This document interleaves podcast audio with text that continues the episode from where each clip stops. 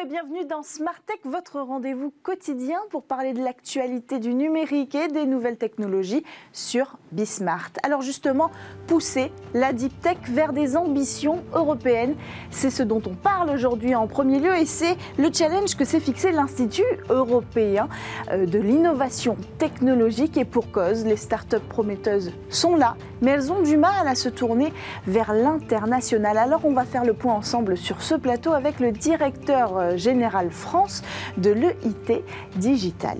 Et puis on va parler sport parce que dans un mois, les JO commencent à Tokyo, un avant-goût de ce qui nous attend pour les JO qui auront lieu à Paris, mais la Sporttech française sera-t-elle au rendez-vous technologique? On va vérifier avec deux entreprises françaises sur ce plateau qui, elles, semblent être prêtes pour la compétition. Et ensuite, ce sera votre rendez-vous euh, privacy. on va revenir avec notre chroniqueur sur l'utilisation du VPN. Alors, ça vous dit certainement quelque chose, peut-être vaguement. Pourtant, c'est un outil à la fois utile et facile à installer. On va voir ça ensemble. Enfin, on finit balle au pied, car dans votre séquence et demain, on va parler foot et data. Euh, Claude Flair a lancé un outil de mesure sur le web dédié spécialement à l'euro 2020. Mais d'abord, on va donner le coup d'envoi avec votre séquence l'interview dans Smart Tech.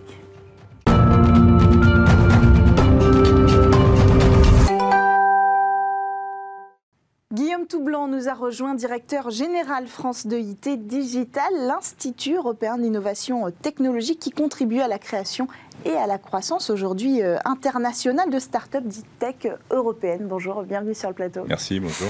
Alors, vous avez récemment lancé le IT Digital Challenge destiné spécialement à la scale-up Deep Tech Digital et vous venez de publier une tribune, le paradoxe international des start-up Deep Tech Digital. Alors, d'abord, c'est quoi une Deep Tech Digital une deep tech, euh, vous savez, aujourd'hui, c'est quelque chose dont on parle de plus en plus. Euh, on en parlait, euh, enfin, des, acteurs comme BPI France mm-hmm. ont beaucoup, beaucoup contribué pour, pour ça. La deep tech, c'est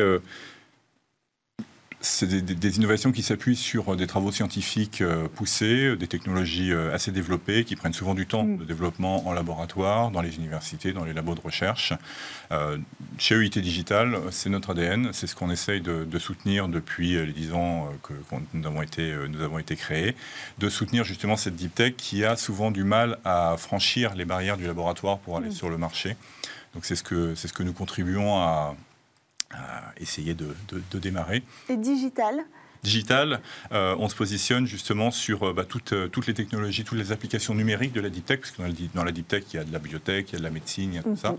Nous, on va être plutôt sur la partie intelligence artificielle, cybersécurité, jumeaux numériques, etc., etc. Enfin, toutes ces, toutes, ces, toutes ces technologies. Et alors, est-ce que les startups de la deep tech digitale, elles manquent d'ambition internationale? Mais depuis, euh, depuis 10 ans qu'on accompagne ces, ces entreprises, moi j'ai fait le, constat, j'ai été assez surpris euh, de voir que tous ces jeunes entrepreneurs, ces jeunes chercheurs qui ont été élevés dans l'international, qui ont fait leurs recherches, qui ont fait leurs études internationales, quand ils créent leur entreprise, bien souvent l'international n'arrive qu'en étape 2. Ils la créent d'abord dans leur pays, dans leur pays d'origine. Euh, c'est assez, assez étonnant, puisque quand on réfléchit à la deep tech, la deep tech aujourd'hui s'attaque à des sujets qui sont des sujets majeurs du 21e siècle, la mhm. santé, mhm. l'environnement. Euh, on connaît tous les applications de l'intelligence artificielle pour améliorer les résultats des radios, par exemple mhm. l'analyse des radios, euh, pour améliorer la transition énergétique. on, a, on, a, plein d'exemples d'entreprises chez nous qui, qui, font ça. Donc ça ne se limite pas à la frontière, à la frontière franco-française ou d'un n'importe quel pays européen. Et donc ça, c'est un, un, premier, un premier constat qui est assez... Mais pourquoi? Qu'est-ce qui bloque? Pourquoi il n'y a pas de projection dans, cette stratégie de développement? Alors on pourrait penser que c'est une question d'argent. On pourrait penser que quand on lance une entreprise, ben, pour des raisons financières, on se limite d'abord à son territoire, à quelque chose qu'on connaît. C'est de moins en moins vrai hein, aujourd'hui. Hein, la deep tech, voilà, le plan deep tech. Euh, quand on regarde les investissements sur les cinq dernières années sur la deep tech en Europe, c'est 36 milliards d'euros qui ont été injectés par des investisseurs. De plus en plus d'investisseurs étrangers viennent aujourd'hui en Europe pour investir. Donc l'argent n'est pas, pas un problème. Euh, comment euh, Quelles sont les spécificités aujourd'hui d'une deep tech digitale euh, dans son développement, dans ses besoins, euh, qu'elle pourrait retrouver en allant à l'international, particulièrement sur le territoire européen? En fait, une, deep tech va souvent, c'est une innovation de rupture, une technologie de rupture qui va bousculer, qui va bousculer des, nouveaux usages, qui va bousculer parfois une réglementation aussi hein, en Europe, qui n'est pas toujours là. Hein. Quand on pense par exemple au, aux véhicules autonomes, par exemple, la, réglementation est très différente. Et donc l'intérêt d'être dans plusieurs pays, c'est de tester en permanence différents... différents euh, dans le nord de l'Europe, par exemple, les gens sont beaucoup plus ouverts aux technologies de, de, véhicules autonomes, beaucoup plus, euh, même les, gouvernements sont très ouverts à ça, beaucoup moins en, France, dans d'autres pays. C'est des choses qui évoluent. Et donc le fait d'être présent sur plusieurs territoires permet de saisir le bon moment euh, de développement dans le pays qui va s'ouvrir le premier. Et puis aussi, quelque part, de bouger un peu la réglementation aussi au sein de, au sein de ces différents pays, puisque, on le sait bien, les, les, les entrepreneurs, les innovateurs sont ceux qui font mm. bouger les lignes et qui, grâce à leurs travaux ben, de développement technologique, mais aussi de lobbying, vont permettre au gouvernement de se rendre compte de, de l'importance de tel ou tel, de tel ou tel secteur. Oui, l'idée c'est aussi de se montrer. Alors vous avez travaillé, euh, vous êtes membre de jury de sélection start-up. Euh, et de projets innovants, par exemple, dans les groupes du 440. Donc l'idée, c'est aussi de se montrer auprès de ces entreprises-là. Quel regard elles portent sur ces startups deep tech qui ont du mal à éclore? Alors, je, pense que justement, le, le, regard est, est bien meilleur qu'il n'était euh, qu'il n'était il y a quelques années. Euh, je pense qu'aujourd'hui, la, culture start-up, le, toute la communication qui est faite autour des start-up, forcément, euh, euh, les, grands groupes n'y sont, pas, mhm. sont pas indifférents. Hein. et donc, les grands groupes aujourd'hui sont, sont, des sociétés qui sont challengées dans leur business model, qui ont besoin de justement toutes ces start-up. Bien souvent, elles, viennent nous voir en nous disant nous, on, est intéressé pour travailler avec des acteurs européens quand il s'agit de travailler sur de la sécurité, sur des choses un peu sensibles, sur des, des données, etc préfèrent travailler avec des, entreprises européennes. Donc il faut faire l'intermédiaire. Exactement. C'est ce que vous faites, parce que les entreprises ne sortent pas de leur territoire, de leur cocon, j'allais dire, donc vous êtes obligé de faire l'intermédiaire. Ça aussi, c'est un deuxième étonnement de ma part. Euh, moi, j'ai un passé dans un, dans, dans un très grand groupe et c'est que malgré, quand on prend les groupes du CAC 40, ils font 70% de leur CA à l'international, ils ont deux tiers de leurs effectifs à l'étranger, et pourtant, quand on regarde les relations qu'ils ont avec les startups, les détections de startups potentielles pour leur business, c'est très focalisé sur leur siège social. Ça, c'est ça, c'est aussi c'est assez étonnant quand on y réfléchit. Et je pense que c'est quelque chose qui est en train d'évoluer. Euh, mais il y a, je pense que le, le... une rencontre en fait à un moment donné. C'est pour ça qu'il faut sortir peut-être euh, ces entreprises-là de, de, leur siège social, ce que vous disiez. Mais d'abord, les startups doivent aller s'internationaliser. exactement. Et je pense qu'il y, y, a un troisième acteur qui est important, c'est évidemment les, investisseurs. Hein. Euh, ça aussi, c'est le troisième constat que j'ai fait aussi, enfin que nous faisons au, sein de IT Digital en parlant à ces différents investisseurs avec qui on est en relation. On a un accélérateur de start-up. Hein, donc, euh, on est en contact avec 300 VC partout en Europe qui investissent sur des séries A chez nous, mm. enfin dans des start-up qu'on accompagne. Ce que je remarque, c'est que tous ces grands acteurs, en dehors des très très grands, tous ceux qui sont dans le haut du panier, les grands noms qu'on connaît bien, mais en, dehors de cela, beaucoup me disent finalement 80% de mes investissements sont dans mon pays, sont en France pour les Français, en Allemagne pour les Allemands, etc. Ce qui est assez étonnant aussi mm. quand on y réfléchit aujourd'hui, à l'heure où euh, Emmanuel Macron s'apprête à défendre un plan euh, Scale Up Europe euh, pour justement promouvoir le, développement d'entreprises technologiques européennes. On, je, sens vraiment qu'il y, a un mouvement qui est en train de se créer à ce niveau-là. Et, c'est aussi pour ça que j'ai écrit cette tribune, parce que je pense que moi, je rencontre énormément de jeunes entrepreneurs, de jeunes chercheurs qui cherchent à, se développer, à, porter les valeurs européennes. Néanmoins, ce que je leur dis souvent, c'est que Créer une, une start-up, c'est génial. Créer une start-up pan-européenne dès le premier jour, c'est vraiment, vraiment mieux en fait. C'est vraiment ça qu'il faut faire parce que c'est là qu'on a vraiment tout à gagner. Alors ce sera le mot de la fin, vous avez parlé d'Emmanuel Macron. Est-ce qu'on peut dire que l'État a sa forme de responsabilité dans ce manque d'ambition de la deep tech euh, digitale française?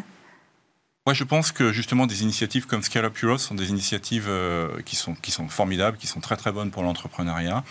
Euh, tout ce qui va pouvoir pousser justement euh, ces, ces, ces, entreprises vers une mm. croissance internationale. Et donc cette, culture un petit peu chétive ne vient pas Je crois pas. Je crois pas, puisque quand on regarde ce qui se fait depuis quelques années, il y a un soutien colossal pour la création de start-up et aujourd'hui pour justement l'accélération de ces start-up on y contribue et je suis, ravi de voir que des gouvernements euh, européens se saisissent de ce, de ce genre de sujet, puisqu'on a vu le progrès considérable sur ces cinq dernières années de, du lancement des startups, et de pousser aussi par des entrepreneurs, et des entrepreneurs qui, qui, ont cette ambition d'aller euh, pour créer ces fameuses sociétés de 100 milliards, 100 euh, milliards au niveau européen. Donc j'espère qu'on va les voir arriver bientôt, bientôt en Europe. Merci beaucoup, Guillaume Toublanc, directeur général France de IT Digital, d'être venu sur ce plateau. On poursuit quant à nous, car c'est l'heure du talk.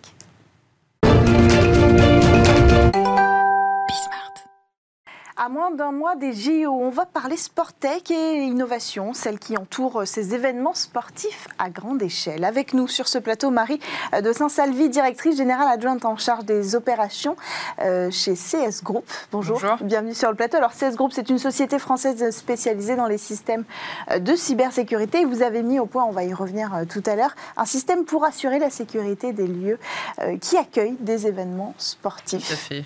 Alors avec nous également Christian Dupont, CEO de Digitsol, concepteur de semelles connectées, comme on peut en voir euh, juste à côté de vous. Bienvenue sur le plateau également. Bonjour. Alors, les prochains JO débutent dans un mois à Tokyo.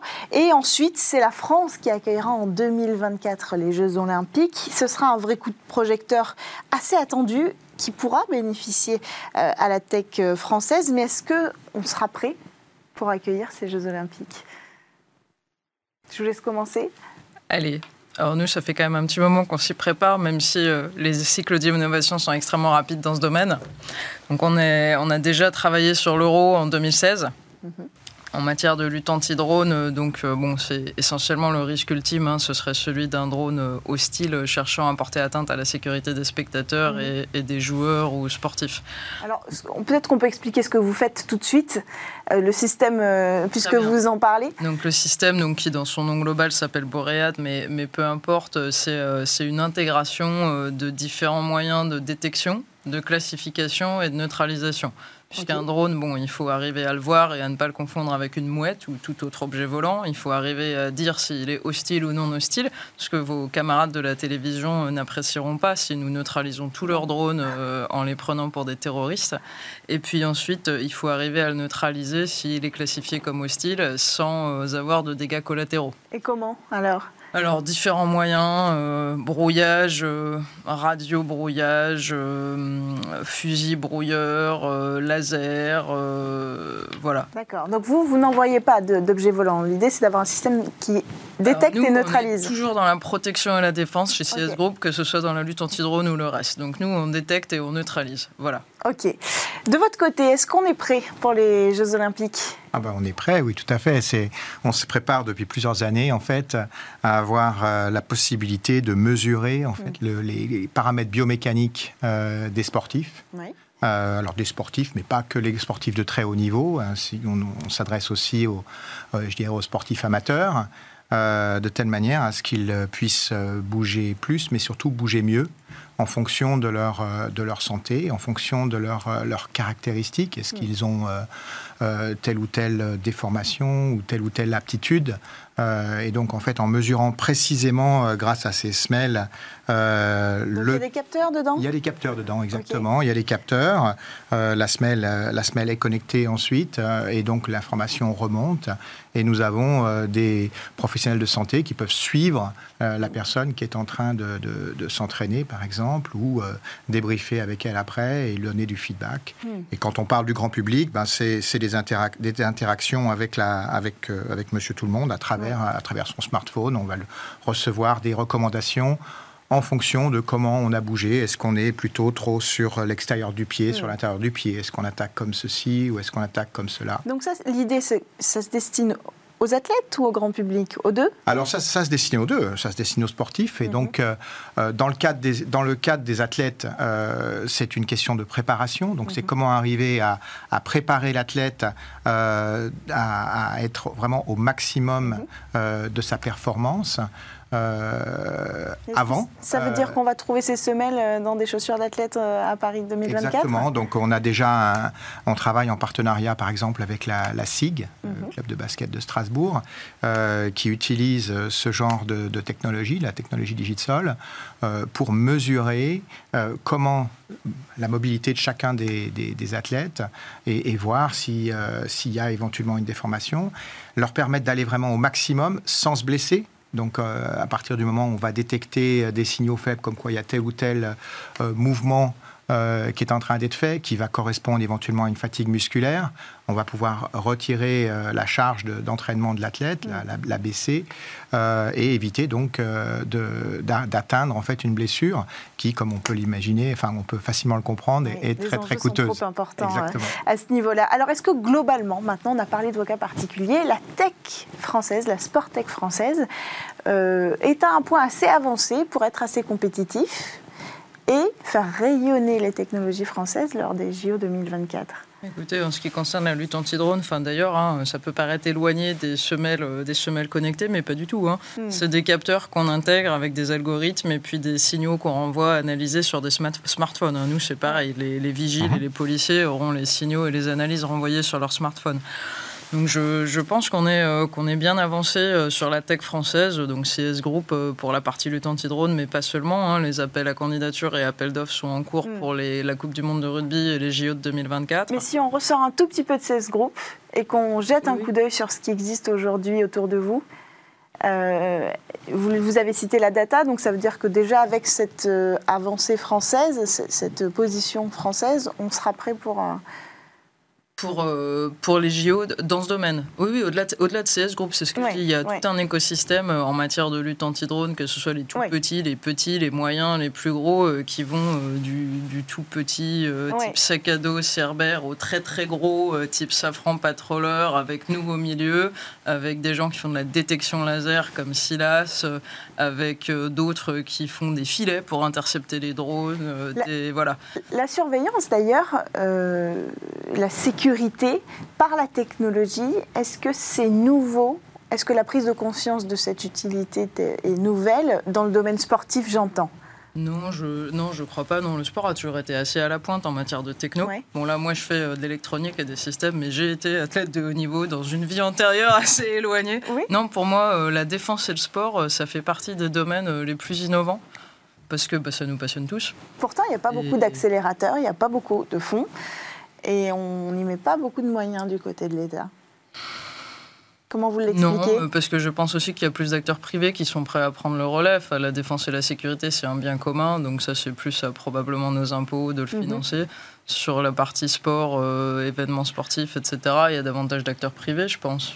Oui, donc en effet, oui, ce, sont, ce sont typiquement euh, des acteurs privés qui, financent ces activités. Maintenant, euh, plus ne, fera pas de mal. Plus ne fera pas, parce qu'il n'y a pas euh, beaucoup. Il y a un accélérateur qui est ouvert à Lyon sur la Sportec. Il y en a euh, de trois. Euh, il y a des fonds d'investissement, mais ils sont tout récents. Voilà, voilà, voilà. Bon, en effet, bon, ce qu'on peut, ce qu'on peut voir, c'est que la, technologie que l'on a dans, pour le sport, en fait, mm. sert aussi au monde médical. Mm-hmm. Donc, en fait, on est, on est à, cheval entre, entre l'optimisation du sportif et la connexion euh, au monde médical. Donc on a, on a 500 praticiens qui utilisent cette même technologie hmm. euh, pour suivre des gens dans le, au niveau de leur état de santé ou même euh, pour détecter des, pathologies. Et, et, donc là, on a, on a déjà fait monter la technologie pour ce, ce genre d'application. Euh, ce que vous voulez dire, c'est qu'il y a des sujets transversaux et que de toute façon, forcément, la, la, Sportec va en bénéficier. Je, pense que la séparation en secteur métier devient de moins en moins euh, pertinente parce qu'en fait, la clé, c'est tout ce qui est données, extraction de données, fusion de données. Hmm. Et en fait, des applications qui peuvent venir de gens de la défense comme nous peuvent s'appliquer partout. Euh, des applications qui peuvent venir du sport pourraient, je pense, tout à fait remonter dans la défense. Et quel autre. on a parlé medtech, on a parlé sécurité, surveillance quel autre euh, euh, axe de développement on peut imaginer pour euh, ressurgir à côté de vous pour les prochaines années en attendant 2024 alors nous, on voit tout ce qui se développe dans la partie espace, télécom et déplacement, mobilité. C'est-à-dire que nous, toutes nos applications qui étaient de géopositionnement, surveillance très très perfectionnées pour les applications défense ou spatiales militaires, mm. vont devenir maintenant de plus en plus utilisées par le ferroviaire, l'automobile autonome. Là, il y a une vraie, euh, une vraie transversalité. On parle de technologie. Hier a été testé euh, le taxi volant qui devrait être utilisé pendant les JO 2024. Vous voyez, la cybersécurisation du, du géopositionnement de ce type de taxi est quand même clé Parce Ouais. que si vous avez un cyber pirate qui prend la main sur des véhicules autonomes, en termes de sécurité, ça va être moyen. Donc on n'est pas forcément très loin. Alors j'ose pas dire, est-ce qu'un cyber pi- pirate pourrait prendre le contrôle des semelles connectées? Je ne sais pas quelles pas. seraient les conséquences. Je ne pense pas. Non, non. de- nous, nous, ce qui est important dans, dans l'aspect temps, euh, c'est la collection des datas. Ouais. Euh, Puisqu'en fait, Mm. euh, lorsque vous êtes, euh, vous êtes une, un, un sportif, par exemple, on est vraiment focalisé sur les sportifs, donc parlons d'eux, Mm. euh, ils vont avoir aujourd'hui un, un traitement ou une analyse de leurs données euh, qui va être basée sur des algorithmes euh, qui sont prédéfinis, qui sont un peu génériques. Mais au fur et à mesure qu'on va collecter des datas, euh, en particulier sur cette personne-là, on va pouvoir personnaliser l'analyse Mhm. grâce aux algorithmes d'IA euh, par rapport à ce que lui a vraiment comme caractéristique, ce que lui a vraiment comme euh, lui ou elle a vraiment comme potentiel. Et donc on va pouvoir adapter euh, le, le- le processus de décision ou de recommandation euh, en fonction de la, de la personne, euh, de l'individu. Et ça, c'est quelque chose qui prend relativement du temps, puisqu'il faut collecter de plus en plus de data personnelles, donc ce qu'on appelle longitudinal dans le temps, Oui. pour pouvoir ensuite Mm. identifier des signaux faibles qui vont dire, ben tiens, telle, telle personne là, en fait, n'est pas à son maximum ou est, à- est très proche de pouvoir se blesser, euh, ou si jamais il se blesse, pouvoir revenir en arrière et non pas euh, faire une rééducation par rapport à une norme, mais faire une rééducation par rapport à là où le sportif avait vraiment les meilleurs feelings, les meilleures performances. Donc Alors- ça, c'est tout ce que la Voilà. technologie permet Et de c'est faire. et c'est complètement commun euh, à- au business case là, dont on discute sur la sécurité ou le sport, parce que c'est l'intelligence artificielle, les, les automates ont besoin de beaucoup de données et d'apprendre dans la durée. Sûr. Et c'est le fait justement de collecter de plus en plus de données dans la durée qui vont faire, donc dans, dans le cas des semelles, que le sportif euh, sera spécifiquement reconnu et conseillé. Et puis dans le cas de la sécurité, que bah, le, le détecteur de drone va pouvoir dire que bah, c'était bien un drone hostile et pas une mouette ou pas un drone de télévision. Bien sûr. C'est vraiment, euh, c'est vraiment basé là-dessus. Et, euh, et je pense qu'on est un peu tous. euh, L'autre point commun étant, étant la- l'aspect données personnelles. Oui. On traite aussi tous des données On en personnelles. parlait. Il y a- Voilà. Alors, il y a deux points de réglementation que je vais aborder, mais le premier, c'est la donnée personnelle. En medtech, ça paraît évident. Vous, un Non, peu moins, parce qu'on ah non, découvre aussi. en même temps. Ah oui, puisque, puisque justement, les, les drones font des drones d'observation dans les manifestations, y compris sportives. Et Mhm. donc, il y a besoin d'autorisation Ouais. pour traiter, conserver, ne pas conserver ces données. hein. Ouais. Et d'autre part, euh, de toute façon, vous avez donc au-delà de la donnée personnelle, le- ce qu'on appelle le concept d'emploi Mhm. en sécurité, qui est le droit ou le non-droit de dire je vais détruire ce drone parce que je considère qu'il est hostile. Ouais. Ce qui est quelque chose d'extrêmement difficile à définir par les forces de sécurité. Tout à fait. Et comment vous trouvez la, la- la- la juste décision C'est très complexe hein, pour les industriels européens. Alors je pense que c'est tout à notre honneur hein, par rapport à d'autres pays qui, je dirais, tirent d'abord, euh, réfléchissent après. Oui. Déjà, on peut préciser, compte tenu de l'actualité récente, qu'ils ne sont pas autonomes. C'est dans... Alors non, non, ils sont pas à date, euh, ils sont pas à date euh, autonomes. C'est des choses qui viendra, hein, qui viendront. Il Oui. faut pas, il faut pas se leurrer et ils seront armés. En tout cas, les hostiles seront seront armés. Oui, donc il faut Donc nous, aujourd'hui, en effet, ils sont pas autonomes. Donc ça veut dire qu'il y a des forces de sécurité derrière l'écran pour analyser et recevoir les signaux et Mm. prendre la décision de détruire ou de pas détruire. Donc ce qui veut dire que, euh, par définition, ça prend plus de temps. Et donc on augmente potentiellement Évidemment. le niveau de risque. Vous avez Voilà. eu un cas comme ça déjà? Vous avez couvert l'Euro 2016, vous l'avez dit par exemple. On a couvert l'Euro 2016, on n'a pas eu de cas au moment de l'Euro 2016. On a couvert des événements du type 14 juillet, euh, Mhm. euh, défilé, euh, manifestation de ce type-là. Donc oui, en a eu des cas qui sont euh, qui sont pas, euh, je dirais, discutables de façon euh, de façon publique. Mais de toute façon, indépendamment des cas réels, des cas euh, en France ou sur des manifestations que nous on connaît, de nombreux cas aux États-Unis, dans le Mm. Golfe, de, de drones. Alors il n'y a jamais eu à date, Dieu merci, de drones terroristes effectivement, Oui. mais par contre de drones, je dirais, venant causer des perturbations, interrompre la manifestation, euh, faire de la politique en, en promenant des banderoles qui ont dégénéré en ou en, ou en bataille, euh, oui, il y en a eu. C'est- vrai que les événements sportifs, c'est souvent l'occasion Voilà. de donner une audience Voilà. euh, à ces événements-là. Alors, euh, une autre question que j'aimerais vous poser sur la réglementation. On parle de sportifs de demain, on parle d'événements sportifs de demain, mais est-ce que la réglementation va permettre qu'un sportif soit connecté? Ben, tout à fait. Donc déjà, déjà, ce qui est important, c'est que les gens qui connectent les sportifs, donc euh, comme Digitsol, euh, soient, soient certifiés de telle manière à pouvoir manipuler Évidemment. des données qui sont à la fois personnelles, mais aussi des données de santé, hein, parce qu'il faut bien. Oui, mais c'est ultra ça. réglementé, un donc ça, sportif. donc c'est pour ça, c'est- pour ça qu'on a, on- on- on- bon, pour notre société, dans le cas de notre société, donc nous venons de passer euh, Oui. toutes sortes de certifications euh, ISO de telle manière à être hébergeur de, de données de santé, Mhm. etc., et vraiment être estampillé. Et deuxièmement, euh, nous avons une, une procédure d'anonymisation euh, des données.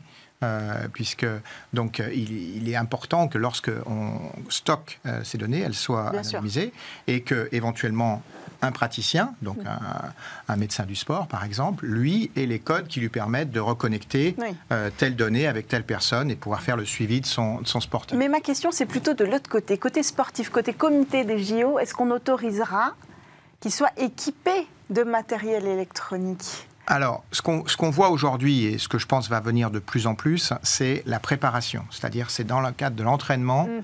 euh, Dans le cadre de l'entraînement, là, là le, sportif est entraîné. Et en fait, euh, l'idée, c'est vraiment de l'amener euh, à son niveau optimum, toujours pareil, de telle manière à ce qu'il soit préparé, qu'on lui, ait- on lui ait donné une certaine charge d'entraînement, Oui. Euh, qui en général est même supérieure à ce qu'il va rencontrer euh, pendant sa compétition. Mm. Euh, et, et faire ça sans qu'il, toujours pareil, sans qu'il se blesse. Il faut arriver à la limite, mais ne pas la dépasser. Évidemment. Et donc là, là, oui, évidemment, ils sont, ils sont équipés. Ensuite dans les compétitions, bah, je pense que les, les- les sportifs, après, c'est aussi à eux de, de- de choisir. Et je pense, pour l'instant, on ne voit pas encore vraiment de mesures, Mm. je dirais, embarquées pendant les compétitions. Je pense que c'est quelque chose qui va Qu'est-ce évoluera peut-être. Vous disiez que vous étiez sportif de haut niveau. Est-ce que vous pouvez nous Dans dire une autre vie, dans hein, une je n'ai pas eu le bonheur de que- connaître les semelles connectées. Non, mais qu'est-ce qu'est-ce que vous faisiez Euh, Je faisais de l'athlétisme du saut à la perche. D'accord. Vous avez fait les qualifications aux Jeux Olympiques euh, Euh, non, Non, quand même pas. avant, c'était Voilà, le niveau c'était- d'avant. Et est-ce que vous auriez imaginé pouvoir faire des compétitions connectées? Non, honnêtement, hein, à l'époque, c'était c'était juste avant. hein. C'était juste avant. Moi, je suis la génération qui est arrivée pour ses études où on nous a donné un PC et on nous a digitalisé. Donc, euh, Voilà. donc voilà, c'était juste avant. Mais euh, non, et puis donc il y a ces aspects-là, oui, qui sont là les aspects instances de régulation du sport pour, euh, pour les aspects sport connectés. Nous, c'est les instances du sport vont plutôt être demandeuses de plus de sécurité. Comme en plus c'est des instances internationales, elles sont souvent euh, plus euh, américanisées euh, Mhm. et moins sensibles, on va dire, aux, aux données personnelles Oui. qu'en Europe. Donc nous, notre sujet, ça va plutôt être les régulations étatiques euh, et européennes, donc auxquelles un groupe comme CS Group souscrit tout à fait. hein. Je trouve Oui. que ça nous complique la vie en tant qu'industriel, mais que la liberté, euh, c'est fondamental. Évidemment. Donc techniquement, c'est très complexe. hein. Il y a eu le débat récent des forces de police sur qu'est-ce qu'on autorisait en matière de surveillance des manifestations par des drones. Oui, oui c'est encore un vaste sujet euh, à aborder. Merci à tous les deux d'être venus euh, vous projeter avec nous sur ce que seront les JO à Paris 2024 d'un point de vue technologique avec la Sportec que vous représentez. Merci euh, Marie de Saint-Salvi, directrice générale adjointe en charge des opérations de CS Group. Et merci à vous Christian Dupont, CIO de Digitsol, concepteur de semelles connectées que vous avez avec vous aujourd'hui. Alors après une courte pause, on se retrouve quant à nous pour votre rendez-vous privacy.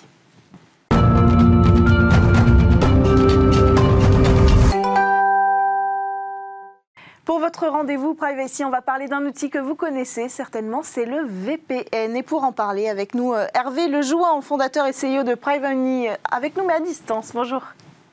Bonjour Cécilia. Alors, on va commencer par le commencement. D'abord, est-ce que vous pouvez nous dire ce que c'est un VPN Alors VPN, comme en anglais Virtual Private Network euh, et en français réseau privé virtuel, en fait c'est un système composé d'un logiciel que vous installez sur votre PC ou votre mobile et ce système étant connecté à un réseau de serveurs répartis dans le monde. Et tout ça ayant pour but euh, de protéger votre connexion lorsque vous êtes en train d'utiliser l'Internet en garantissant votre anonymat et sans laisser la moindre trace derrière vous. Concrètement, en fait, lorsque vous utilisez un VPN, depuis votre, entre guillemets, votre PC ou votre mobile, tout le trafic Internet est chiffré. Tout votre trafic Internet est chiffré. Et, donc, personne, aucun tiers ne peut y accéder, y compris votre opérateur télécom ne peut voir ce que vous faites. Et donc, on appelle ça d'ailleurs, c'est un tunnel chiffré, c'est-à-dire entre l'endroit où vous êtes vous et l'endroit en fait que vous voulez accéder, et ben, le- toute l'information est chiffrée. Mais alors, quel est l'intérêt finalement pour les utilisateurs d'utiliser et d'installer un VPN alors, il y en a plusieurs. Bah, la première, comme je viens un petit peu de l'indiquer, c'est de protéger ces données, en fait. Et, encore une fois, parce que l'information, tout ce que vous faites est chiffré de bout en bout, eh ben, effectivement, ça évite qu'il y ait un intermédiaire qui vienne, euh, qui vienne prendre et pirater l'information. Et c'est pour ça aussi que c'est très utilisé par les entreprises pour leurs employés. Et certainement dans cette période qui a été la période de pandémie où les gens ont été obligés de faire du télétravail, de nombreuses entreprises ont été obligées d'utiliser un VPN. Pourquoi? Bah Parce que quand je suis connecté depuis chez moi et que je dois me connecter au réseau d'entreprise, sans VPN, eh ben, il y a toute une partie du trafic qui passe en clair, y compris chez mon opérateur télécom, alors qu'en fait, via un VPN, eh ben, mon trafic est entièrement protégé, ce qui me protège moi en tant qu'individu en tant qu'employé, mais aussi qui protège mon entreprise. Donc ça, c'est vraiment euh, le premier point, c'est de garantir finalement l'anonymat du trafic et de la donnée. Ensuite, le deuxième, bah, c'est le Wi-Fi public. Donc, euh, on, on, est tous amenés, quelquefois, que ce soit dans des aéroports, des hôtels, à utiliser un Wi-Fi public. Et là, c'est la même chose. Le Wi-Fi public est un réseau qui est en clair, en fait. Et le fait d'utiliser un VPN eh ben, va faire que même si sur un réseau Wi-Fi public, votre trafic va être protégé. Il faut savoir que les pirates, bah, le Wi-Fi public, c'est un de leurs lieux de prédilection. Pourquoi? Parce que c'est comme ça qu'ils peuvent accéder depuis leurs ordinateurs distants à votre ordinateur sur un réseau Wi-Fi public et même aller voler des données sur votre ordinateur. En utilisant un VPN, vous n'aurez pas de soucis. Donc ça, c'est le, le, deuxième point. Mm. Le troisième point, c'est le streaming. Alors, qui n'a pas eu euh, l'expérience d'être à l'étranger et de vouloir accéder à un contenu euh, qui lui est cher euh, sur, euh, je ne sais pas, du replay ou accéder à un événement sportif sur son pays d'origine et puis on lui dit ah ben non votre contenu n'est pas accepté depuis ce pays parce que vous êtes à l'étranger. Eh ben le VPN vous permet de le faire puisque le VPN, encore une fois, l'adresse IP est masquée, votre adresse IP est masquée. Vous utilisez une adresse IP d'un des serveurs et en utilisant cette adresse IP d'un des serveurs, eh ben si le serveur est en France par exemple alors que le contenu est en France, eh ben vous pourrez accéder au streaming.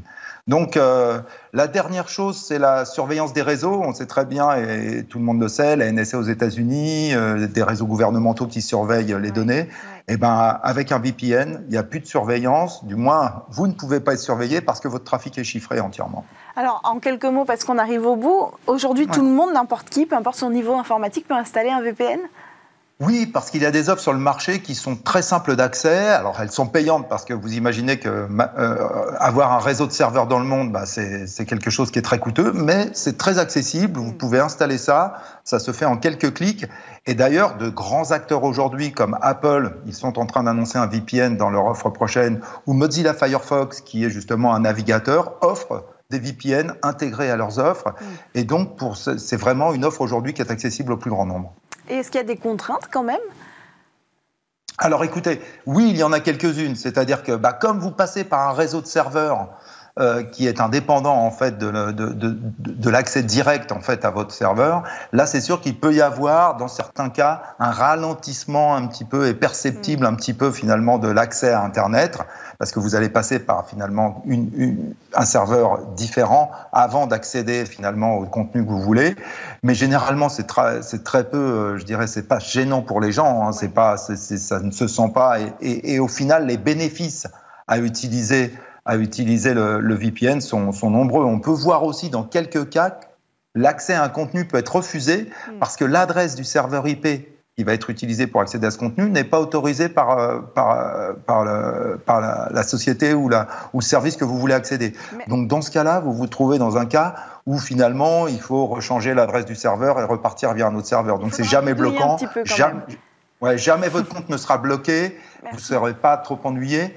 Et au final, les bénéfices quand même à être protégés sont très très nombreux par rapport aux inconvénients. Merci beaucoup Hervé Le Jouin. Je rappelle que vous êtes fondateur et CEO de Privoni. On poursuit tout de suite avec votre séquence et demain.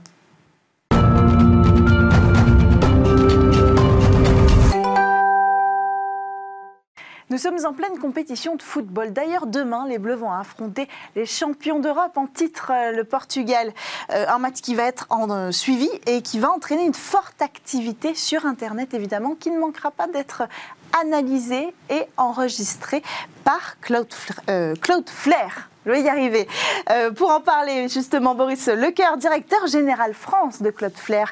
bienvenue sur ce plateau. Alors, Cloudflare, c'est un spécialiste de la sécurité et de la performance sur Internet. Et dès le top départ de la compétition euh, européenne de football, vous avez lancé un outil pour mesurer justement le comportement des internautes. Alors, qu'est-ce que vous mesurez précisément? Alors, Cloudflare euh, Radar, c'est euh, un service qu'on a lancé pour vraiment analyser tout ce qui se passe sur Internet. Hmm. Cloudflare, Cloudflare, en fait, euh, gère un milliard d'adresses IP sur son réseau qui sont connectées hmm. et euh, protège tous les jours plus de 70 milliards d'attaques. D'accord. Donc avec ça, on a énormément de données sur l'utilisation euh, d'Internet et tout ce qui se passe sur Internet. Donc les données sont à vous, celles que vous utilisez?